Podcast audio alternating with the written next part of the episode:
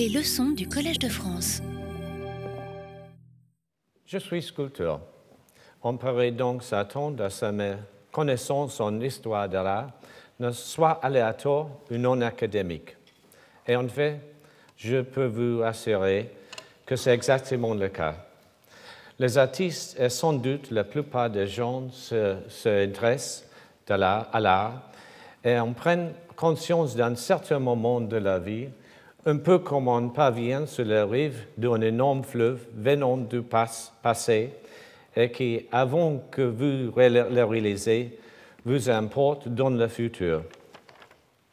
On ne connaît ni la source, ni son cours dans le passé, on essaie juste de rester à flot et de ne pas couler. En 1969, je me suis pris d'un intérêt inattendu pour la sculpture. Je n'avais aucune connaissance approfondie de quelque sculpture quoi, soit, et soit ni de leur travail. Ma famille comptait des agricultures d'un côté, des marins de l'autre. Ni les uns ni les autres n'ayant beaucoup de rapport avec la sculpture. Mon père avait suivi une, une formation d'ingénieur en électricité pendant son service militaire et travaillé dans l'aviation civile, bien content d'avoir ainsi échappé au travail à la ferme de mon grand-père. Comme, comme tant d'autres de sa génération, il, voyait dans la science et la technologie les clés évidentes du futur et manifestait peu de l'entrée pour l'art en général. En Grande-Bretagne, les années 60 furent pour les adolescents des années agitées.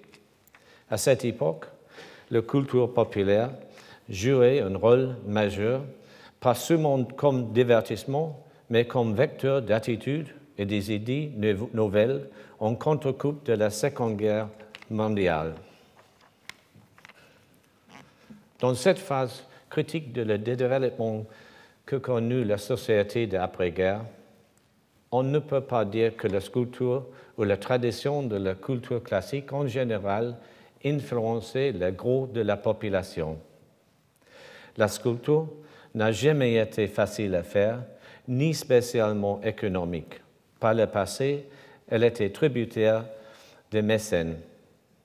Le protecteur de lointain passé serait absolument ravi de savoir que ce qu'ils ont contribué à faire a survécu aussi longtemps, que leur propre matière s'est prolongée pendant des centaines et même des milliers d'années.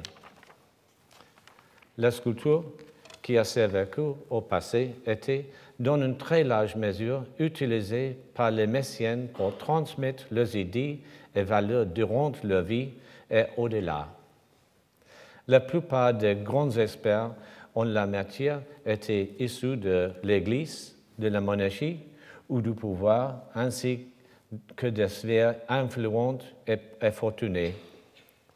La matière nous donne un pouvoir, un pouvoir non seulement comme un outil qui labore la terre, mais comme une manière de diffuser des valeurs à, travers le temps. C'est ce qui donne parfois à la sculpture l'aura de représenter des valeurs éternelles. Et on s'étonne souvent, lorsqu'on voit aujourd'hui l'art ancien, de saisir exactement la même expression d'humour, l'état d'âme, l'état d'âme, l'érotisme et de morale, comme si rien n'avait changé pendant toutes ces années. L'art du passé incarnait des images et des idées qui valaient davantage que celles de l'existence réelle des individus moyennes, que ce soit en religion ou en politique. Il y avait toujours une morale plus élevée ou une inspiration plus grande. Personne, ne pouvait ne pas connaître la sculpture religieuse et le portrait des personnages célébrés et puissants, dont le seul but était d'être vu publiquement, dans et sur des édifices, sur les places publiques.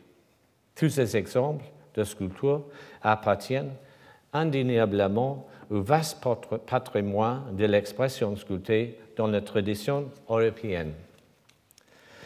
le mouvement artistique de la première moitié du XXe siècle, de l'impressionnisme au surréalisme à l'expressionnisme, en passant de le cubisme et le futurisme, faisait toute partie dans les années 60 du canon artistique établi. La peinture était la face représentative, représentative de ces mouvements qui s'étaient développés dans un, un changement de séquence à tous les niveaux de technique, de contenu et de représentation. Elle s'était révélée à la hauteur de la photographie au milieu du XIXe siècle, qui, avec la découverte de microcosmes, de ces structures matérielles, d'organismes microscopiques et de cells vivants et de molécules, avait remis en, cause sa raison, raison d'être être rendu obsolète la nécessité de copier la nature et la représentation de la réalité observable. Au début, de ma formation artistique, et ignorant le dernier, le développement dans le domaine de l'art, j'ai commencé par apprendre l'histoire de l'art classique du 19e et 20e siècle. Le développement le plus récent traité alors était l'expressionnisme abstrait, en particulier l'œuvre de Jackson Pollock, Robert Rauschenberg, Jasper Jones et Barnett Newman.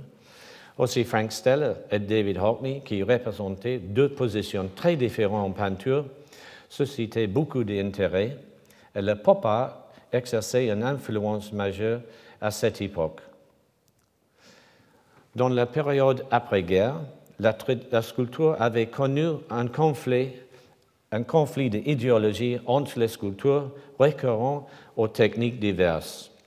Henry Moore, Eduardo Chilida, Jean Dubuffet, Alberto Giacometti, Smith Calder et la nouvelle sculpture dont les méthodes consistaient à utiliser des objets trouvés et des ready-made et qui prévalaient alors aussi bien en Europe qu'aux États-Unis. Plusieurs artistes des États-Unis avaient positivement accueilli et réagi aux idées de Marcel Duchamp, lequel, en introduisant une position plus intellectuelle et conceptuelle dans l'art, avait élargi la portée. Avec le ready-made, il avait effectué un geste majeur ouvrant la porte aux objets industriels comme porteurs de signification dans la pratique artistique. Cette approche a commencé en 1919 avec une provocation grossière, mais elle a rapidement été acceptée comme une technique d'expression valable en sculpture, et puis elle a fini par devenir un mode artistique courant. Cette compréhension nouvelle et révolutionnaire du lien entre les objets matériels et le langage fut considérée par certaines sculptures comme un affront bien fondé de la sculpture. Et elle est restée un des plus grands champs de contestation dans, la discipline. En 1970, je suis parti m'installer à Londres pour, pour poursuivre mes études dans le cours de peintre de la Wimbledon School of Art. J'avais passé l'été à travailler dans une fonderie qui fabriquait des carters pour moteurs électriques dans la région où habitaient mes parents près de Bristol. J'avais un, job, j'avais un job dans l'équipe de nuit et j'étais très impressionné par l'énergie et la violence de la fonderie. Après un été dans la fonderie, j'ai trouvé très difficile de me retrouver devant d'un chevalet à peindre avec 30 autres étudiants. J'étais obsédé par les matériaux et le processus de travail. J'ai donc étamé une série de choses avec la matériaux de tous les jours et des techniques simples. D'aucuns suggérèrent qu'il serait mieux pour moi d'étudier au département de sculpture. Mais la virulence avec laquelle m'a refusé ma demande me fit prendre conscience pour la première fois de la ferveur belliqueuse qui opposait les deux fronts. Ce que j'avais connu à moindre échelle était effectivement le symptôme d'un combat de fond idéologique qui faisait fureur dans les écoles des arts à travers Londres. Le cas de la St. Martin's School of Art étant sans doute le plus intéressant.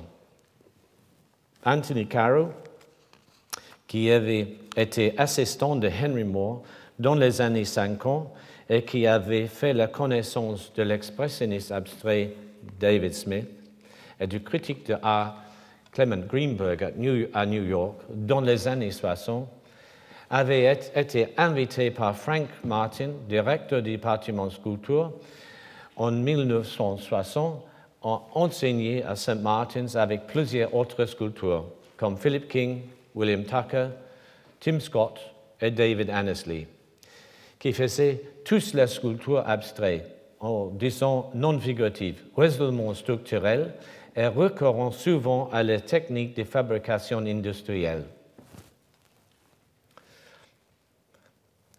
L'accent dogmatique excessif mis sur la qualité formelle de la sculpture est à l'origine d'une des périodes les plus productives et les plus captivantes de la sculpture en Grande-Bretagne.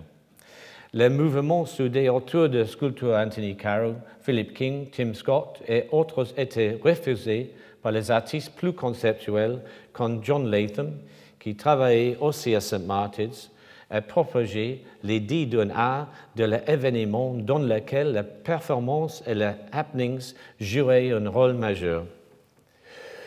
Une de ses réalisations les plus connues fut de manger le livre de Clement Greenberg, Art and Culture, qu'il avait emprunté à la bibliothèque de l'école, ce qui lui valut, comme on pouvait le prévoir, de se faire renvoyer. Son œuvre, son œuvre et l'influence d'autres mouvements apparentés principalement à l'étranger, comme Fluxus, ont commencé à marquer une génération nouvelle et radicale d'artistes qui remettaient en cause la forme de la cadre générale de la pratique de l'art. Parmi eux, citons Barry Flanagan, Bruce McLean, Richard Long et Gilbert George. En 1971, j'ai fait la connaissance de Richard Long, qui était un ami de mon tuteur alors de sculpteur Richard Ackling, Roger Ackling. Un peu après, à la même époque, j'ai rencontré Richard Deacon et Bill Woodrow. Ces quatre sculpteurs avaient tous été ou étaient des étudiants à St. Martin's School of Art, comme plusieurs autres amis. de cette manière, j'ai commencé à avoir directement accès à, participer à, à débat sur le grand problème de la sculpture à cette époque. En Grande-Bretagne même, et en l'espace d'une période relativement brève après la Seconde Guerre mondiale, une situation complexe s'est développée qui imbriquait plusieurs générations, tendances, idéologies et directions esthétiques dans le champ de la sculpture. Ces, factions étaient constamment embrouillées dans la forte polémique et parfois dans le conflit franchement acerbe. Le point de vue était qui, d'un côté, il y avait des sculptures qui croyaient que la sculpture était une question de forme et que tout contenu ne pouvait être que le résultat de la forme, et d'autre part, ceux qui croyaient que la forme sculptée était seulement la conséquence de contenu et de sens. Ces positions étaient défendues par des artistes, étudiants, enseignants, critiques d'art, médias, galeries, conservateurs de musées et d'un grand public, tous prenant part de les controverses qui finissaient souvent en échanges vifs et assumants. Cette brève description de la situation que j'ai connue connu en Grande-Bretagne au début des années 70, une situation qui, cela dit en passant, était une grande richesse pour un jeune sculpteur débutant, vaut la peine d'être au moins évoquée, car bien qu'il y ait eu plusieurs évolutions nouvelles dans la sculpture au cours de 45 dernières années, le principal thème de discours reste toujours le même aujourd'hui. Toutes les formes matérielles ont pour nous une signification. Et, nous utilisons les associations matérielles que nous avons pour former des signes et des symboles que nous organisons en une systématique syntaxique de langage visuel ou autre. Le fondement de tous les éléments de langue sont dans la matière. C'est pourquoi nous ne pouvons pas juste percevoir la matière sans y réfléchir. C'est la faculté que nous avons développée, qui nous aide à survivre en tant qu'espace et c'est exactement ce qui rend possible la base pour la sculpture. La plupart des sculptures du passé et celles des sculptures d'Afrique, d'Asie et des Amériques représentent des figures humaines ou animales sans chercher de les, copier exactement.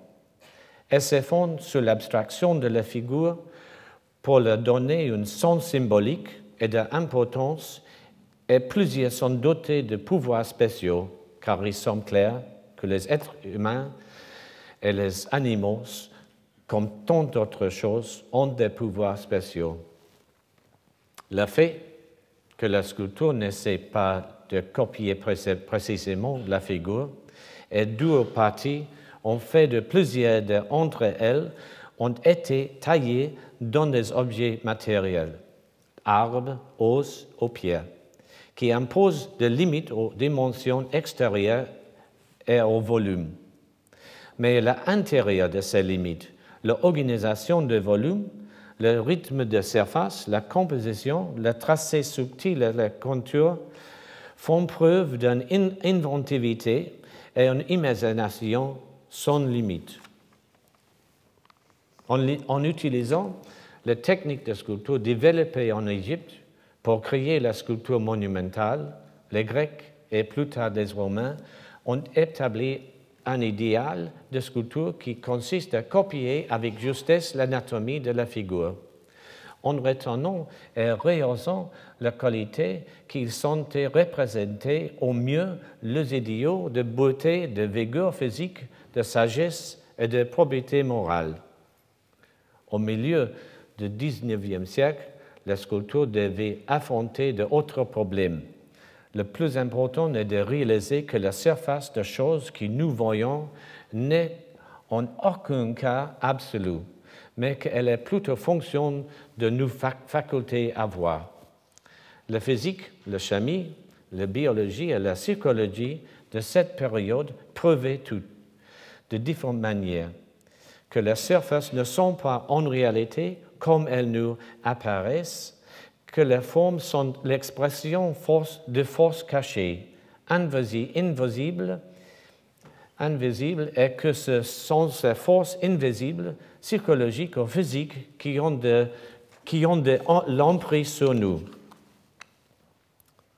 Des sculptures classiques grecques et romaines jusqu'aux figures de Rodin, qui sont marquées par les états, états émotionnels, aux formes de Henry Moore, qui enflent et se contractent toutes les surfaces sculpturales supposent la force qui les produisent.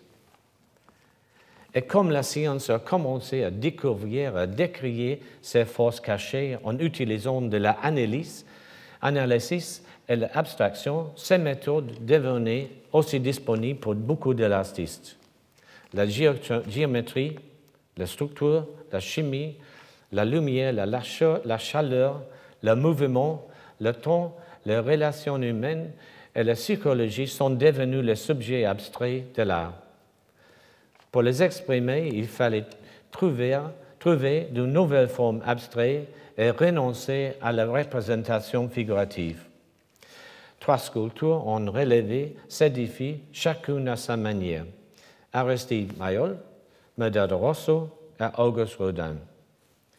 Le sujet de Mayol était la figure féminine pour laquelle il était nécessaire, avec toutes les formes sculptées, de respecter la statique. La pose, la posture, le maintien d'un sujet sculpté sont doublement importants.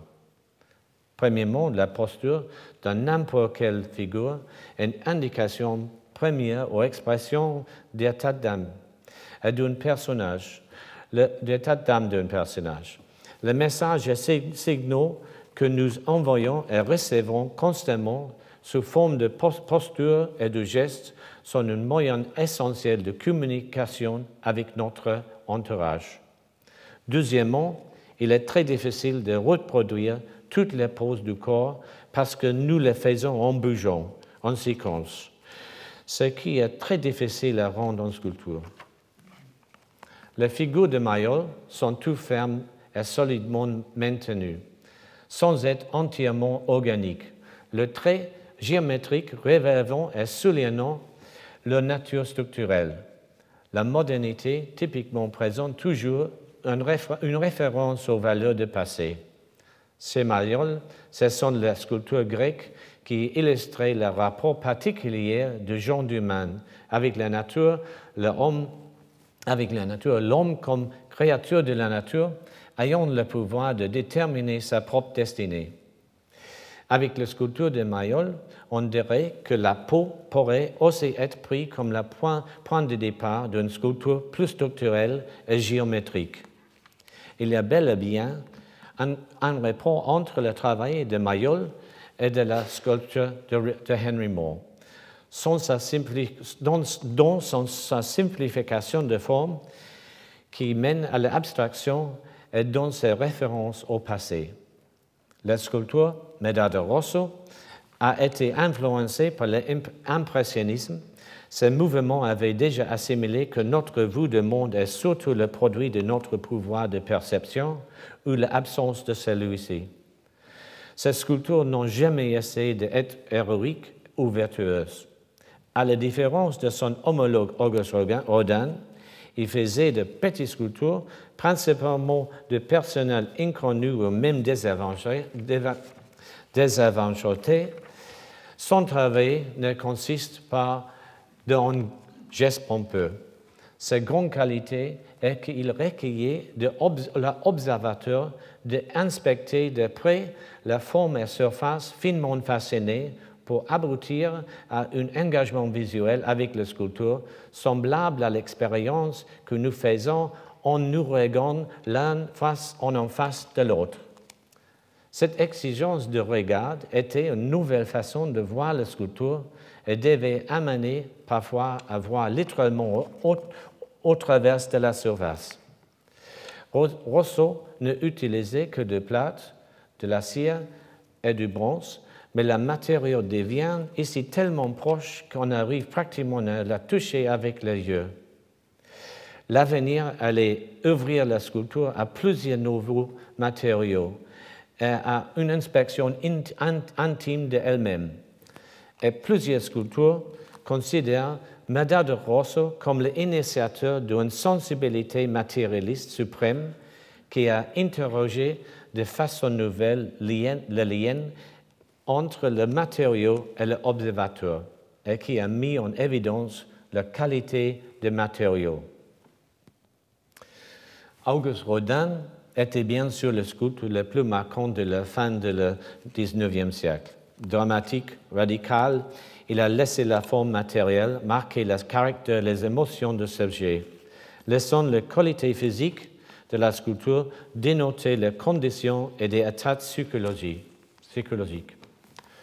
Au départ, son œuvre relève de la tradition classique, mais elle devient progressivement plus expressive. Le modélage de la figure se radicalise et accentue la surface. Un traitement plus rude rend la physionomie distordue, les poses gagnent en théâtralité. L'influence de la psychologie freudienne devient, devient manifeste. Le matériau révèle de les profondes forces émotionnelles qui modèlent la forme extérieure, qui nous rappellent leur combat intérieur et torturé de Nietzsche avec les réalités extérieures. L'anthroposcopie est toujours fait partie intégrante de la sculpture figurative et, par sa forme suprême dans l'œuvre de Rodin, elle revêt un aspect tragique en ce sens qu'elle marque clairement les limites de cette approche. La matière ne peut pas ressentir. Les émotions, même en faisant de le, de mieux, ne peuvent pas jaillir du matériau. même des changements infimes sur la figure nous poussent à réagir émotionnellement. Mais un traitement violent de la figure modelée ou ciselée donne une sculpture qui, au mieux, crée des formes, de nouvelles formes originales et vitales, mais au pire, et bien trop souvent, aboutit simplement à des représentations torturées et brutalement défigurées. À la fin du XIXe siècle, trois approches différentes, tangibles, dans les œuvres de Mayol, Rosso et Rodin illustrent trois manières différentes de renoncer à la, exacte représentation anatomique et de finir avec la subordination à la figure. Elles ont ouvert la voie vers un univers de nouvelles formes sculpturales où il y avait théoriquement autant de nouvelles approches que de sculptures.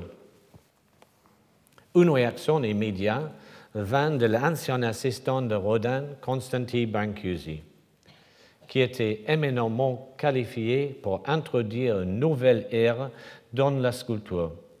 Il était originaire de Pestaceni, en Arménie, région rurale, et boisée, imprégnée par culture byzantine.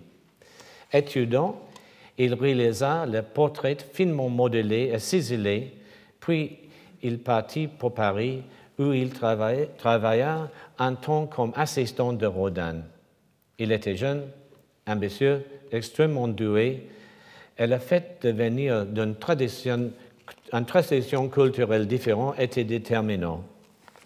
Brancusi garda beaucoup de sa culture romaine pendant sa vie à Paris. Il reproduisit d'ailleurs un peu de sa patrie dans son atelier, remplit la sculpture d'animaux et d'arbres. Plusieurs éléments de maisons en bois de la région où il a grandi se retrouvent taillés de façon semblable dans ces colonnes sculptées. L'action même de tailler dans le bois conduit automatiquement à des abstractions. Les figures deviennent être travaillées à partir de la forme cylindrique de base d'un arbre. Les cellules fait fibres, de, même du bois le plus dur, supportent en effet plus facilement certaines formes que d'autres introduire la tradition esthétique du bois travaillé de son pays en mettant l'accent sur les motifs et volumes géométriques de base fut la première contribution majeure de Brancusi à la sculpture moderne. Ce folklore romain, mêlé à la sophistication de milieu de ses amis artistes comme Pablo Picasso et Marcel Duchamp, tous en Paris à cet temps, a fourni l'arrière-plan à l'introduction d'un langage sculptural radicalement nouveau, qui non seulement influença la cause de l'art, mais qui, qui eut aussi la large retombée sur la forme et l'aspect des objets dans tout le domaine de la vie moderne. Les idées de Nietzsche, Darwin, Marx et Freud, ainsi que l'émergence d'une nouvelle branche de la physique enflammèrent le formidable climat culturel de Paris, le colonialisme et l'industrialisme alimentant matériellement cette situation. Pendant plusieurs années, l'art avait été constamment importé de quatre, de quatre coins du monde. Mais soudain, dans les quêtes de nouvelles formes, l'art de haute culture acquis une signification nouvelle. L'apparition rapide de nouveaux types de formes, de styles et de mouvements dans toutes les arts au début du XXe siècle à Paris et ailleurs en Europe constitue bien sûr l'une des plus riches périodes d'évolution artistique et reste naturellement la chambre d'études classique des vrais historiens de l'art. La modernité et la démocratie gagnaient du terrain au début du XXe siècle en Europe qui dans le même temps perdait sa, sa foi et s'était converti aux sociétés industrielles où une grande part de la population travaillait dans des conditions misérables. Celle contredisait la promesse de liberté civile, le plus de liberté individuelle et d'un avenir plus brillant. provoquant les attitudes nihilistes et des réactions anarchistes contre la société, société bourgeoise et les, les gouvernements nationalistes et archi-conservateurs de l'époque. En 1910, la production de marchandises industrielles se pratique désormais à grande échelle. Les cultures industrielles des, matériaux et des objets supposés rendent la vie plus simple, plus agréable, s'est mis à dominer la vie des gens en se glissant comme un coin entre les êtres humains et la nature.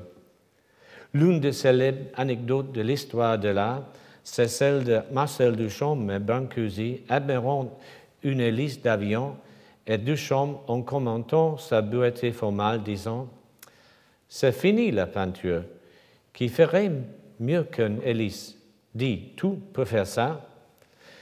Nous connaissons toutes les réponses de Brancusi. Une une hélice était bien sûr un très bon choix pour formuler une telle question, car c'est un objet qui a une fonction et une forme très spécifique. Mais ceci montre que les artistes, et pas seulement Duchamp, s'est intéressé à leur influence esthétique des objets industriels. Duchamp, agissant, comme, ici comme marchand d'art de Brancusi, présenta son œuvre à des collectionneurs aux États-Unis, où elle fut accueillie avec enthousiasme. Ses formes réduites et abstraites devint le symbole de modernité et une source d'inspiration pour les sculptures et les autres. Une source supplémentaire d'engouement et d'influence étaient les nombreuses et nouvelles découvertes de Thierry en science, qui vraiment compris ou non ajouté au climat culturel et modifié la compréhension de les artistes et autres avec de l'existence humaine. Avec la conjecture de Poincaré, la forme simple en apparence s'avérait en réalité autrement plus compliquée. L'annonce de la théorie de la relativité d'Einstein changea radicalement le fondement de toute la croyance. Marcel Duchamp était un artiste majeur du mouvement Dada, né de la colère de la, frustration, la colère de la frustration et de la frustration ressentie comme conséquence tragique de la Première Guerre mondiale, et exprimant la perte et de foi de, foi de, la, valeur. Encore une fois, Marcel Duchamp était un artiste majeur du mouvement Dada, né de la colère et de la frustration ressentie comme conséquence tragique de la Première Guerre mondiale, et exprimant la perte de la foi, et, et de valeur. Le sentiment exprimé que plus rien n'avait de sens si la guerre pouvait juste balayer en une rien de l'argent et tout ce qui en avait crié. Personne ne voulait faire de l'art beau et intelligent pour faire plaisir aux tenants d'une culture dont la guerre, avait fait partie. Cette colère, cet amatome ont suscité un retournement esthétique radical. Lorsque Duchamp exposa en 1917 son urinaire en porcelaine intitulé Fontaine. C'était sans doute, sans, aucun doute dans l'intention de faire scandale, et il eut droit aux réactions escomptées. Le fait qu'un tel objet ne soit pas que quelque chose qu'on ait envie de contempler longtemps qui permettent de vivre des émotions idées édifiantes, et de vers laquelle on reviendrait de temps en temps pour revivre l'expérience était évident et toute la contraire de ça qu'on attend de l'expérience de l'art. Mais, mais, Duchamp, la jureur d'échec, poursuivait bien sûr sur plusieurs objectifs dont les L'une était avoir un grand impact artistique, notamment pour la sculpture du futur. Il a établi ainsi que les objets industriels n'importe quel objet, en fait, pourrait être utilisé comme vecteur de contenu artistique. Nous sommes tous conscients du fait que les choses ont des significations dans nos vies quotidiennes. Et au théâtre, par exemple, des objets ont été utilisés comme symboles et accessoires pendant des centaines d'années. Les artistes ne tardèrent pas à réaliser qu'il y avait des stratégies artistiques pour modifier le langage associé aux objets et que l'objet pourrait même être complètement réformé et douter de nouvelles significations sans qu'on en change la forme. Cette innovation allait devenir l'une des façons les plus répandues de faire de l'art jusqu'à la fin du XXe siècle. Ces détracteurs, évidemment, parmi lesquels les artistes plus traditionnels, déclarèrent que cela s'appelle au contrarié à l'expérience de la forme sculpturelle, que ce n'était pas qu'une blague, trop simple et gratuite, que ce ne demandait aucun talent et manquait la profondeur parce que ne résultant pas d'une expérience formatrice complexe avec la matériau. Quoi qu'il en soit, c'était là pour rester. Un autre développement important pour la sculpture, émergent de nouveau d'une crise virulente, s'est produit en Russie et annonça ce qu'on allait appeler le constructivisme. Depuis que l'homme a commencé à pouvoir fabriquer des choses, nous avons copié la forme des choses que nous avons trouvions dans la nature. Vivons dans les immeubles construits comme les cellules végétales et volons comme les oiseaux, nous sommes tellement dépendants de cette adaptation de la nature que nous sommes constamment en train de chercher dans les réserves pour trouver de nouvelles formes et matériaux qui nous aideraient à développer de nouvelles constructions. Les structures organiques dans la nature sont essentielles pour donner aux plantes et aux animaux l'énergie nécessaire pour conserver leur forme et la maintenir sur, le sol. Les structures construites par l'homme, immeubles, ponts, avions, le tour, peuvent toutes être considérées comme la manifestation du pouvoir des êtres humains sur la nature. Elles sont le symbole de la vitalité humaine, bien exprimée par la colonne sans fin de Brancusi et le monument de Tatlin. Depuis, les sculptures structurelles sont devenues un genre important de l'art, de la sculpture. Elles représentent parfois les figures, mais comme elles sont faites de simples matériaux géométriques, elles sont principalement non figuratives, abstraites ou géométriques.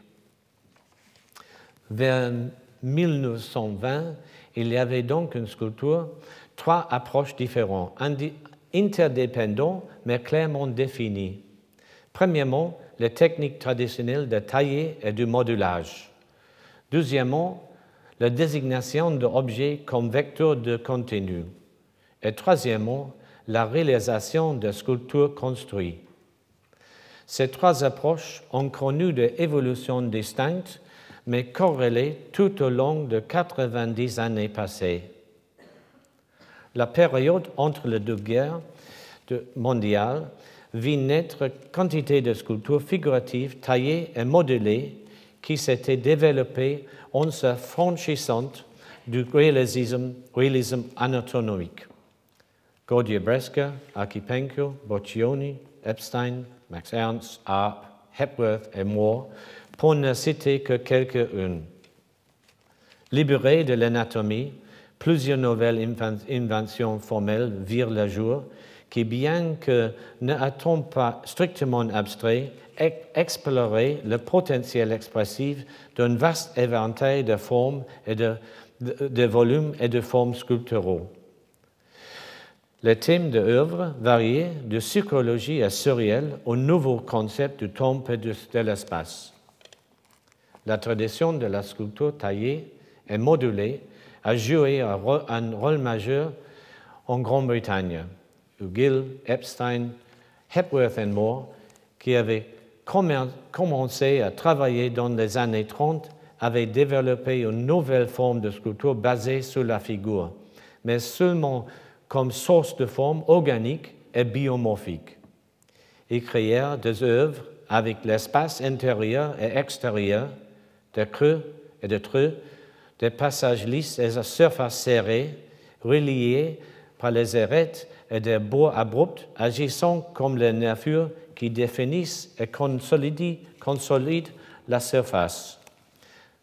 Le vocabulaire formel était dérivé des choses trouvées dans la nature, comme l'os, la structure géologique, les fossiles, minéraux, coquillages et autres matières organiques.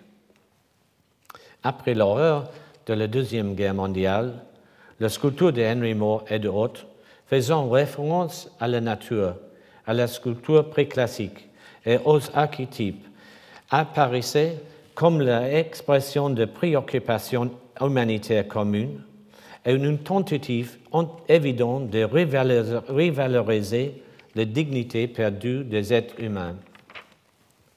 Dans les années 60, Moore commença à réaliser des œuvres plus grandes, monumentales, en utilisant du polystyrène pour préparer le moulage.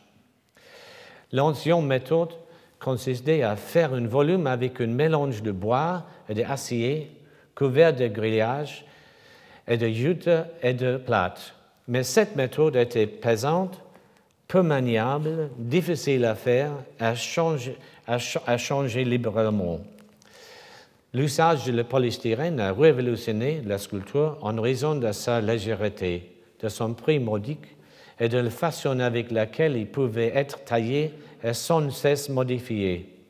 En réaction aux aspects intellectuels et conceptuels de l'art moderne, Jean Dubuffet était s'intéresser à l'art des enfants, des, artistes autodidactiques, les malades mentaux et l'art primitif et naïf qu'il trouvait, trouvait, plus authentique parce que venu de, de, subconscience. Il a donné à ce type d'œuvre le titre générique de art brut. La sculpture, il en fait pendant quelques années de 1960 et 1964, relativement tard, par rapport à sa vie professionnelle et sans adhérer à une tradition dans ce domaine. En utilisant du polystyrène, il a pu aisément réaliser des formes expressives et spontanées et créer un enseignement parallèle de genre, d'arbres et de construction pour beaucoup de la même façon que son ami Klaus Oldenburg, qui utilisa le même matériau. L'utilisation économique et pratique de polystyrène permettait aux artistes de faire les sculptures à plus grande échelle. La plus grande œuvre de Dubuffet était le croisière Fallballer, qui a 1600 mètres carrés. À cette échelle, la sculpture devient affaire territoriale. Et c'est peu après que Christo a réalisé son œuvre consistant à empaquer une portion de la côte australienne. Puis sont venus ajouter la land art et les installations. Le polystyrène recouvert d'une résine de fibre de fer et en plusieurs égards d'une solution pratique qui permettait de faire des formes plus grandes, plus intéressantes, mais ses propriétés, tant que le matériel n'offre qu'une gamme limité et il était notamment à des bouts très toxiques. L'odeur pénétrante de la résine était caractéristique des écoles d'art à l'époque où j'ai commencé mes études en 1969. Son usage définissait deux manières fondamentalement différentes d'aborder la sculpture. La une était de faire la sculpture qui, indépendamment qu'elle soit figurative ou abstraite, prenait des contours et des formes entièrement douées, dues à la main de l'artiste. La matière est donc complètement contrôlée et maîtrisée par la sculpture, qui utilise ces dons et cette technique pour créer une sculpture qui prend précisément la forme voulue par la sculpture. Donne sans que la qualité matérielle de l'œuvre soit sa préoccupation première. L'autre approche est de permettre aux matériaux d'afficher ses propres qualités. Le processus de travail en souvent un cadre au sein duquel cela s'est produit. C'est ce qu'on appelle l'approche Truth to Materials, respect des matériaux. La sculpture de Eduardo de Chilida, la sculpture Chilida est matériellement, matériellement pleine et massive. Les formes sont toujours le résultat direct du matériau ployé dans le contour qu'il volait. Ils devaient donc utiliser la technique industrielle lourde pour créer une partie de leur œuvre, ce qui donne un sentiment presque originel, comme de la lave s'écoulant d'un volcan, la matière prend sa forme naturelle et l'artiste est agent ingénieux qui contrôle le processus. Richard Serra, très influencé par Chilida, a également suivi le principe de ses œuvres de début. Que l'artiste serait l'acteur d'un changement matériel n'a pas seulement une signification artistique, mais d'autres ramifications politiques et sociales.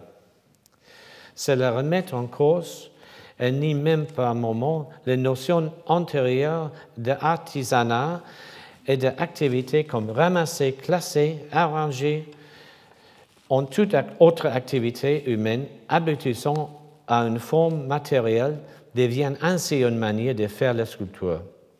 Il faut reconnaître que c'est en fond l'attitude que j'avais quand j'ai moi-même débuté. N'importe quel matériau, n'importe quelle méthode, n'importe où dans le monde pouvait amener de nouveaux paramètres en sculpture. Depuis la fin du XIXe siècle et l'avènement de la modernité, la sculpture, au nom de la liberté individuelle et de la liberté d'expression, se sont rebellés contre la société pour en bousculer le côté conservateur et étriqué et en décrier la mauvaise valeur.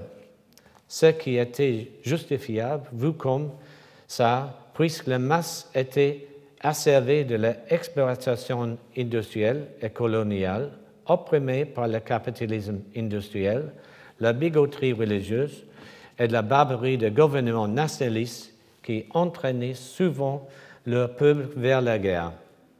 Pour la modernité, la séparation entre l'art et le public est sacro-sainte, comme si l'artiste devait être un spécialiste en dehors des normes sociales pour fonctionner.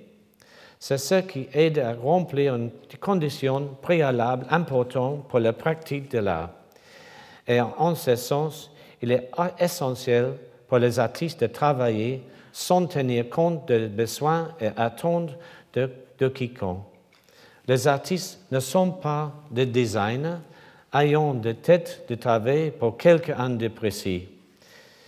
Avec le nouveau statut de l'artiste comme acteur de changement, se développa l'idée que l'art avait une application réelle, partout dans la société, à tous les niveaux du monde réel.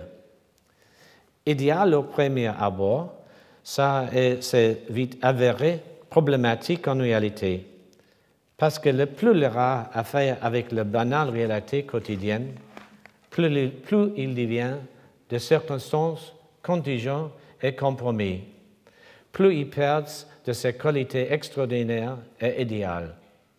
L'art est politique en soi, dans la mesure où il est la position radicale d'artiste individuel. Mais l'art presque est aussi l'opposé de la politique, parce qu'il traite d'idéaux et d'esthétique. Plus l'art est directement mêlé à la politique, plus il perd son point de vue idéal pour n'être plus qu'une voix parmi d'autres. On a souvent dit, par rapport à l'influence des artistes, que si la première moitié du XXe siècle a appartenu à Picasso, la deuxième, elle, était celle de Marcel Duchamp. Dans les décennies qui ont suivi la Seconde Guerre mondiale, les édits de Duchamp et l'utilisation de ready-made, ainsi que l'intérêt porté aux biens industriels et commerciaux, se sont établis aussi bien en Europe qu'aux États-Unis. Le recours aux objets dans la pratique de l'art n'était pas, pas tout à fait nouveau en Amérique. Joseph Cornell avait déjà réalisé dans les années 30 des œuvres délicates et poétiques utilisant toutes sortes de matériaux et objets. Robert Rauschenberg avait loué sur une fonction de pivot. En, Europe, au début des années 50, il a commencé à intégrer des objets trouvés dans ses œuvres qu'il a appelés combines.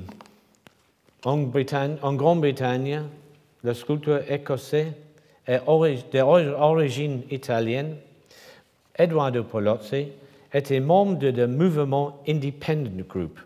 Ses premières œuvres faisaient référence à la art brute. En 1947, il s'était rendu à Paris et y resta deux ans. Son travail et les activités de Independent Group dans les années 50 peuvent tout à fait être considérés comme le précurseur de pop art et comme un réel défi à l'esthétique de Henry Moore. Dans beaucoup de pays européens, il y avait un besoin urgent de créer ou de trouver de nouvelles images, de nouveaux idéaux pour remplacer les images et icônes de ce passé qui avait conduit l'Europe à une guerre dévastatrice. Nulle part de ces besoins, de ces besoins n'était plus grand qu'en Allemagne et en Italie, où les artistes allaient jouer un rôle majeur, majeur dans le discours sur l'orientation que ces pays devraient prendre.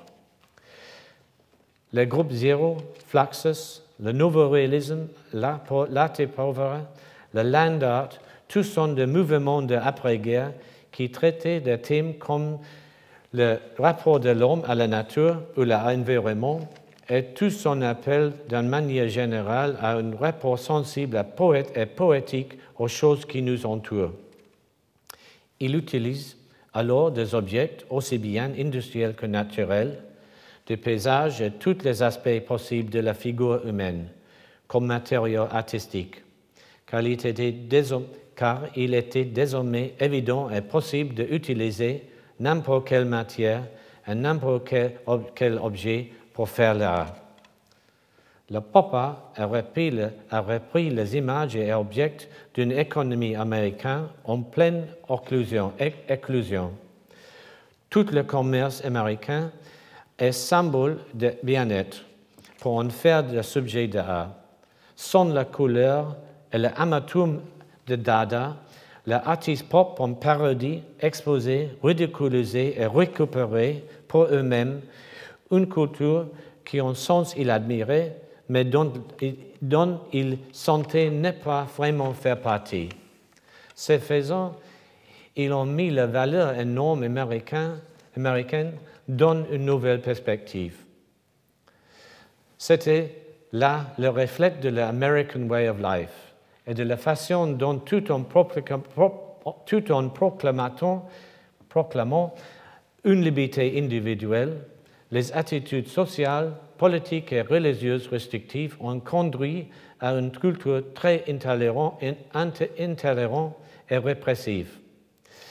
Là est souvent née d'une insatisfaction ressentie par les individus face à la marche du monde et à leur tentative de construire un monde meilleur pour eux-mêmes.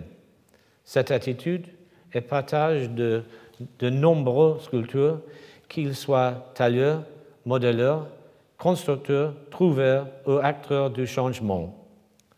Ceci me renvoie à 1900 69, lorsque jeune étudiant naïf à Londres, je faisais mes premiers pas vers la sculpture. On m'a alors immédiatement fait prendre conscience qu'il s'était passé en amont plein de choses qui, ne, je ne savais pas et qu'il fallait que je sorte dans un torrent d'émotions et des, idées sans le moindre idée de, de, de là où j'allais atterrir. Ce qui s'est passé après fera l'objet de mon prochain cours.